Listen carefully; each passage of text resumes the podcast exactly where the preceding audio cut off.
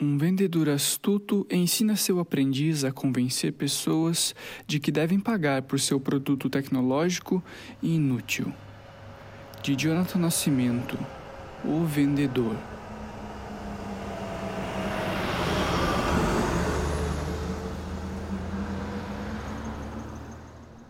Obrigado por essa oportunidade, Sr. Geraldo.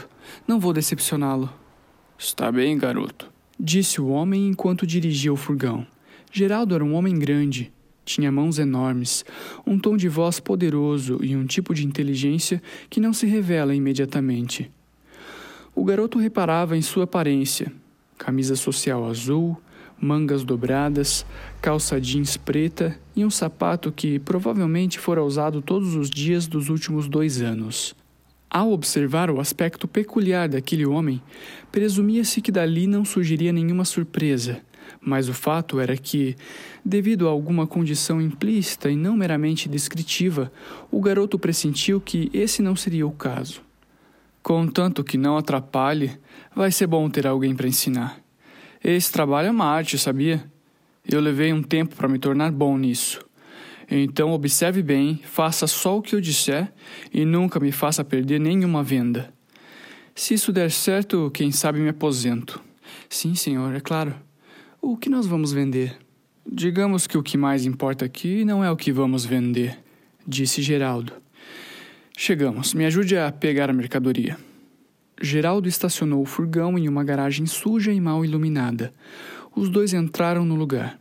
O garoto achou que se tratava de um depósito, mas, como logo percebeu, era ali que Geraldo vivia. Haviam diversas caixas empilhadas. Geraldo pegou uma delas e a entregou ao garoto, que acompanhava cada movimento do homem como se fossem preciosas instruções. Fecharam o lugar e caminharam de volta até o furgão. Geraldo enfiou sua enorme mão dentro da caixa e retirou de lá uma pequena vareta, pouco maior do que uma caneta, mas em formato retangular e não cilíndrico. É isso que vamos vender, disse ele. Quer dizer, mais ou menos. O garoto notou que dentro da caixa haviam muitos outros dispositivos como aquele. Mais ou menos isso? perguntou. Sim.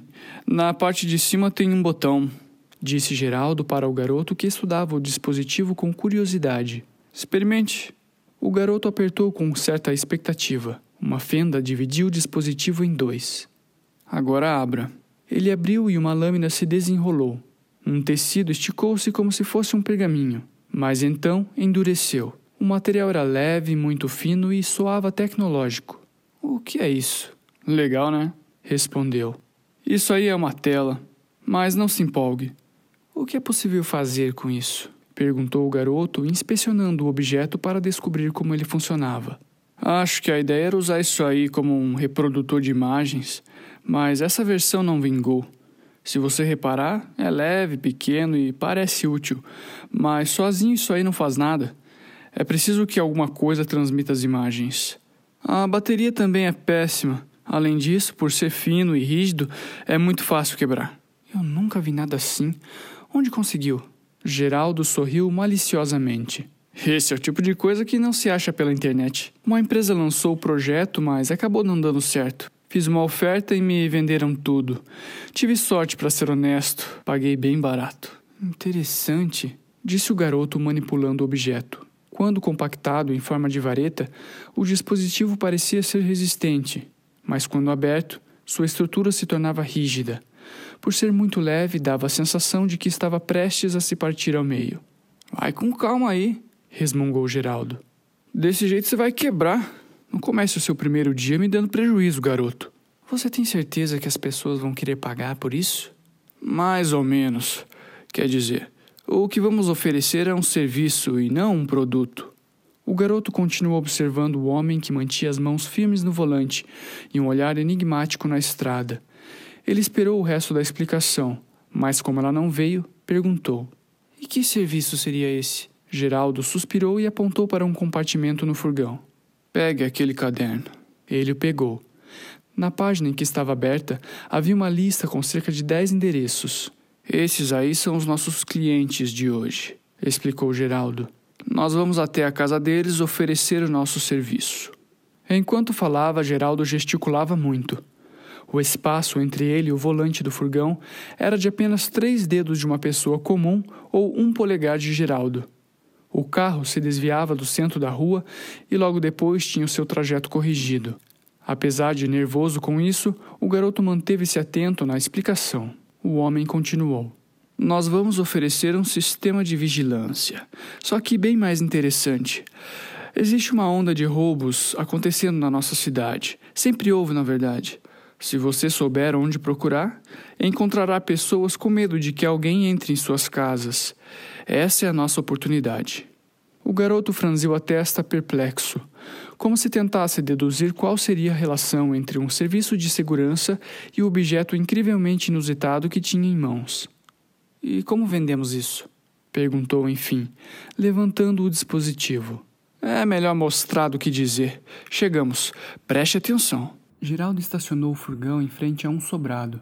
Ele colocou uma mochila nas costas e seguiu para o portão. Pegou seu telefone, conferiu alguma informação e apertou a campainha. Olá, disse ele para o proprietário da casa que apareceu na janela. Eu conversei com o senhor por telefone. Somos do serviço de vigilância. O dono da casa foi até eles, abriu o portão e os convidou para entrar. O pequeno sobrado era aconchegante. Haviam plantas em prateleiras e quadros da família pendurados nas paredes. Obrigado por nos receber, disse Geraldo. Ah, mas alguém em casa? É importante apresentar o nosso serviço para todos. Tá bom, vou chamá-los, disse o proprietário, apontando lugares onde pudessem se sentar. O garoto encolheu-se no canto do sofá. Geraldo permaneceu em pé ele ficou andando de um lado para o outro da casa, foi até a cozinha, depois entrou no banheiro e então voltou para a sala. Dentro de poucos instantes, a família retornou. O homem, sua esposa e duas filhas. Se sentaram perto do garoto e Geraldo se posicionou em frente a eles. Quero apresentá-los um serviço de monitoramento muito inovador, começou ele.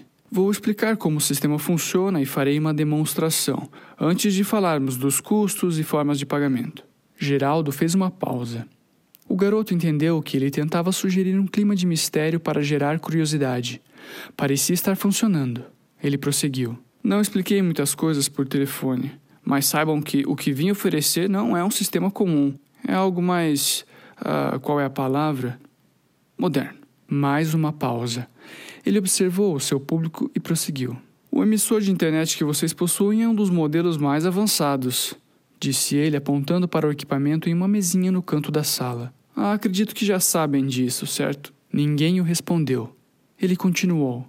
Pensando na segurança dos lares de seus clientes, a empresa de internet que vocês contrataram desenvolveu um sistema de segurança que transforma os sinais emitidos e recebidos por este aparelho em imagens.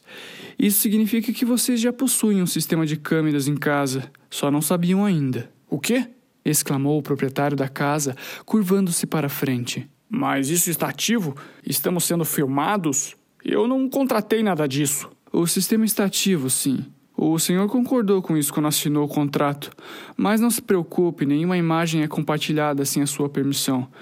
Como vocês ainda não possuem o aparelho que trouxemos, ninguém tem acesso a isso. Deixa eu te mostrar como funciona. Geraldo pediu o dispositivo ao garoto, que o entregou imediatamente. Ele apertou o botão e o abriu, o entregou ao proprietário da casa e continuou seu discurso. Tenha cuidado, senhor, esse é um equipamento bastante caro. Vejam, é assim que o sistema funciona. Rodeado por sua esposa e filhas, o proprietário viu que imagens da parte interna de sua casa começaram a ser exibidas naquela curiosa tela. O garoto se esticou para ver o que estava acontecendo. Geraldo continuou. Como podem ver, a imagem não é perfeita. Isso se deve à conversão direta dos sinais de internet. A filmagem não tem cores e nem muita definição, mas o lado bom é que não depende de luz. Cólera e outros sentimentos similares apareceram nas expressões da família e, curiosamente, do garoto. Sem entender como aquilo era possível, observaram aquele lar em uma representação tridimensional exata. O garoto olhou para Geraldo perplexo. Ele tentava encaixar as peças do quebra-cabeça que havia sido seu dia, mas nenhuma de suas tentativas resultava em explicações. Geraldo retomou. Não dá para voltar muito, pois a memória do transmissor de vocês é bem limitada. Podemos resolver isso depois com algum plano mais vantajoso. Vou voltar até o momento em que entramos na sua casa.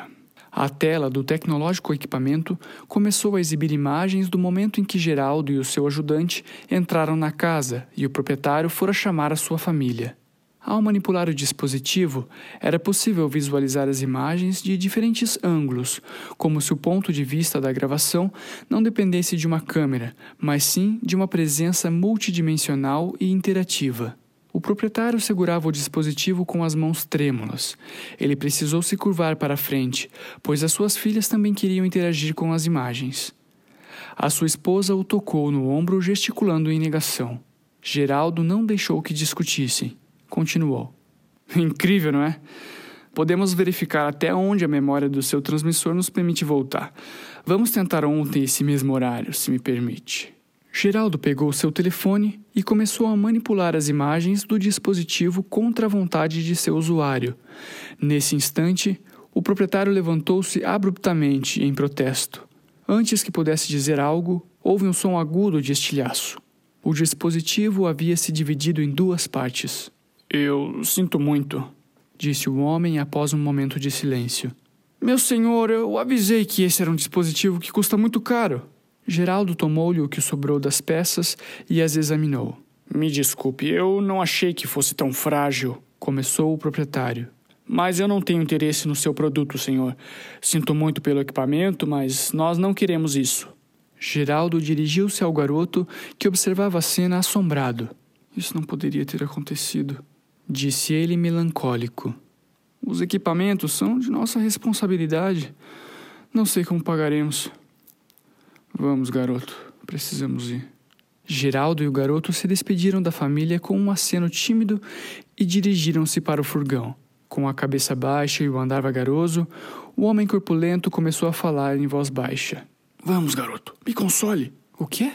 Me abrace ou dê palmadas em minhas costas, não sei. Faça alguma coisa para que se sintam responsáveis. Desajeitadamente, o garoto estendeu o braço e esfregou a mão nas costas de seu enorme tutor. Quando chegaram ao fogão, Geraldo parou. Enxugou os olhos, apoiou-se no carro com uma das mãos e depois, dramaticamente, olhou para o céu. Não acredito, disse ele sussurrando. Pensei que conseguiríamos essa venda. Espere! Gritou o dono da casa, surgindo no portão. Geraldo sorriu discretamente para o garoto e depois caminhou até o homem. O garoto observou de longe, os dois homens conversaram durante alguns minutos. Geraldo gesticulava de modo comovente, e vez ou outra apontava para o furgão. Em seguida houve um aperto de mãos. O proprietário retirou o telefone do bolso e o entregou a Geraldo, que o aproximou do seu e o devolveu em seguida. Houveram acenos e despedidas. Geraldo caminhou de volta ao furgão, dando leves soluços. O que houve? perguntou o garoto. Conseguimos, disse discretamente. Conseguimos a primeira venda do dia. Como? Eu não entendi. Garoto, se você quer trabalhar comigo, vai ter que ser mais esperto do que isso. Vamos, pegue o próximo endereço. Trazer você foi útil, sabia? Geraldo arrancou o furgão. Ele colocou o endereço no GPS e seguiu as instruções. No banco ao lado, o garoto parecia estar colocando as ideias no lugar. Após alguns minutos dirigindo por uma avenida, Geraldo entrou em um bairro pouco habitado as ruas possuíam uma pavimentação antiga. Para evitar danos em seus equipamentos, ele reduziu a velocidade. Geraldo, pare o carro. O quê? Por quê? Pare agora, ali. Geraldo estacionou o furgão em uma rua deserta. O que foi, garoto? Desculpe, senhor, mas não posso deixar que continue sabendo o que sabe. O garoto havia mudado tão expressivamente a maneira como se portava que repentinamente pareceu ser outra pessoa. O que você está fazendo? disse Geraldo vagarosamente. Ele olhou para o seu longo braço, abriu e fechou a mão. Sentiu dificuldades em manter-se firme na posição em que estava. Encostou-se no banco do furgão. Olhou para o garoto. Ele segurava uma seringa. Por quê? Disse e adormeceu. Sentindo-se sonolento, Geraldo tentou se lembrar o que havia acontecido e não conseguiu. Aos poucos, voltava a ter controle dos seus braços dormentes, mas sentiu que alguma coisa os mantinha imóveis. Olhou para os lados. Só havia escuridão.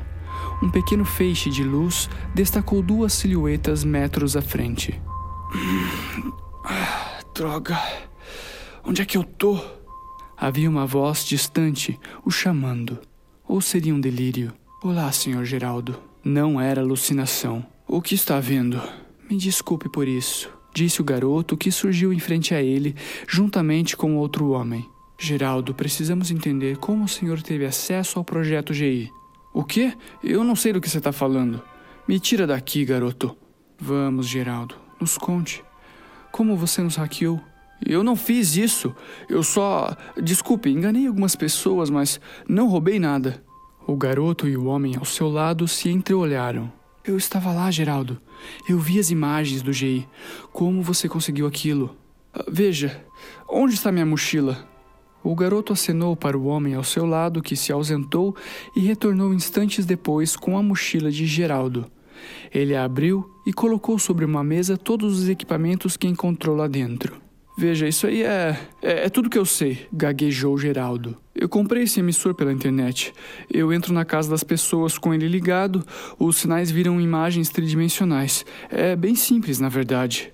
O garoto e o homem saíram do campo de visão de Geraldo e voltaram minutos depois. Geraldo, por favor, nos conte tudo. Como você fez aquilo? Olha, eu entendo que o que fiz foi errado. Não importa, isso não importa.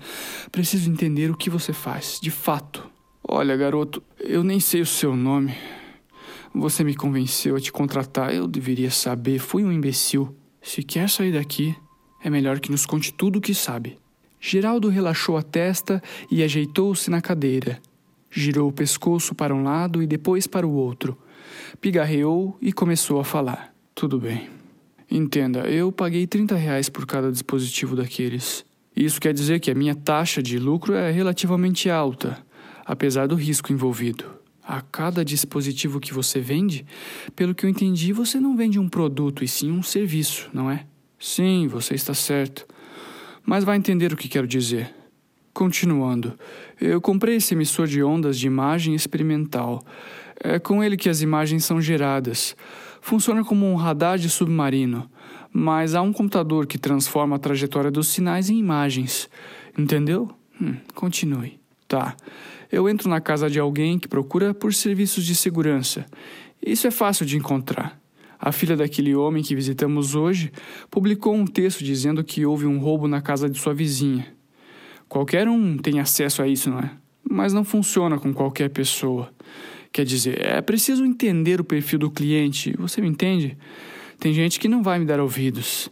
Tem gente que não tem uma família para esconder o que se faz quando ninguém está em casa. E tem gente que não liga para a privacidade mesmo. Então você seleciona as suas vítimas. Clientes. Sim, é a parte que dá mais trabalho. Muitas pessoas só estão esperando alguém para confirmar o que elas já suspeitam, entende? Sinceramente, não.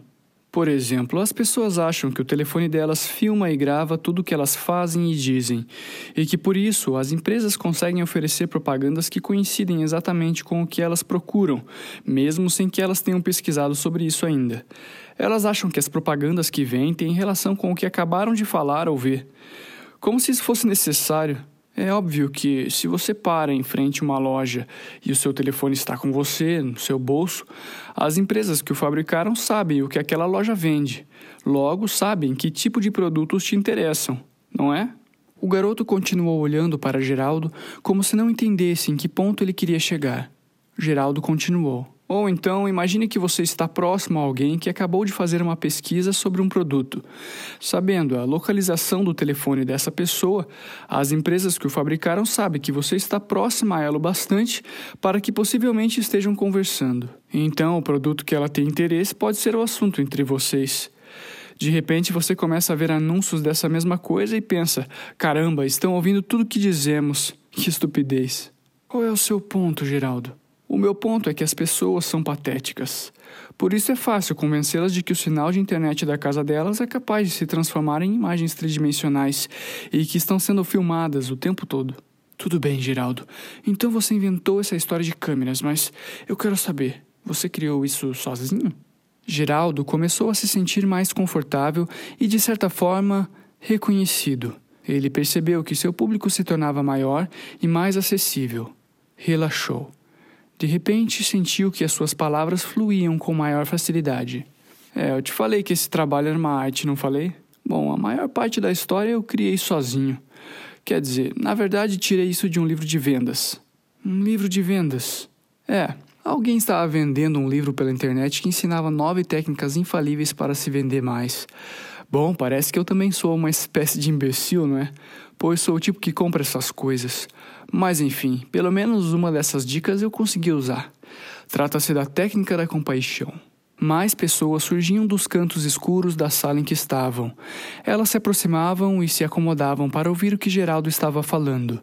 A essa altura, o garoto já havia acendido algumas luzes e já havia ordenado que um dos homens desamarrasse os braços do interrogado. Por que não nos explica do que se trata essa técnica da compaixão? Disse o garoto. Claro. Imagine que você está andando pela sua vizinhança. Então, uma garotinha te oferece um ingresso para assistir uma apresentação do grupo de escoteiros do bairro. Ela explica que essa apresentação será no sábado à noite e que os lucros serão revertidos em ações para o bairro. O fato é que, por mais nobre que seja essa iniciativa, você não quer gastar o seu sábado à noite numa apresentação do grupo de escoteiros, quer? É claro que não. Então você agradece e recusa. Mas e aí, como em um ato friamente calculado, a garotinha retira um pano de cestas e te oferece um bombom, por apenas metade do valor dos ingressos. Você já está fragilizado por não comparecer à apresentação dela. Naturalmente, aquilo parece ser a oportunidade perfeita para limpar a sua consciência, e você então compra logo dois bombons. Como essa técnica te ajudou a convencer aquelas pessoas, Geraldo? Você não percebeu? Aquela garotinha entende mais da psicologia de persuasão do que você e eu. Na verdade, não havia uma apresentação no sábado à noite. A maioria das pessoas não teria interesse em adquirir o ingresso. Sabendo disso, o objetivo dela sempre foi te vender bombons. O público de Geraldo reagiu com alvoroço ao desfecho da história. Haviam mais pessoas o ouvindo do que ele havia reparado. E se alguém quisesse o ingresso? Perguntou alguém que estava atrás de Geraldo. Às vezes isso acontece respondeu ele descontraído. É até engraçado, mas é fácil sair dessa. Qualquer desculpa te salva. Algo como: caramba, não percebi que já vendi tudo. Tudo bem. Acho que entendi.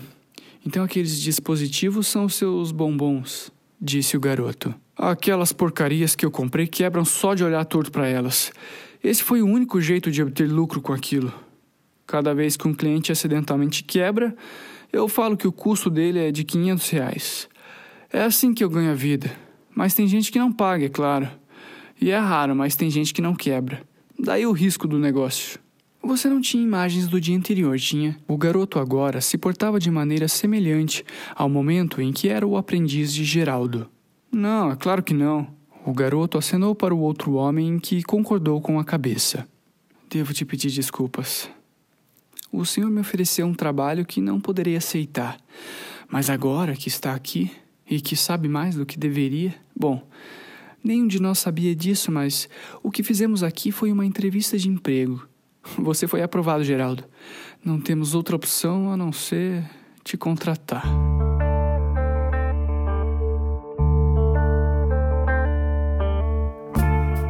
Obrigado por ouvir este conto até aqui. No episódio de hoje, um formato um pouco diferente, não fizemos aquela entrada tradicional. Uh, alguns ouvintes nos sugeriram fazer dessa forma, começar direto com o conto e deixar qualquer recado, qualquer mensagem aqui para o final. Se você prefere assim também, manda um feedback para a gente, um comentário lá no Instagram ou então no Facebook. A recomendação de hoje é para quem gosta de poesias. Se você gosta de poemas e poesias e gostaria de ouvir um podcast sobre isso, eu recomendo o Lendo Poesias. Procure no Spotify e nas demais plataformas e acompanhe esse trabalho do Igor Alisson. Ouvintes, leitores, obrigado pela sua participação de sempre e te vejo semana que vem. Tchau!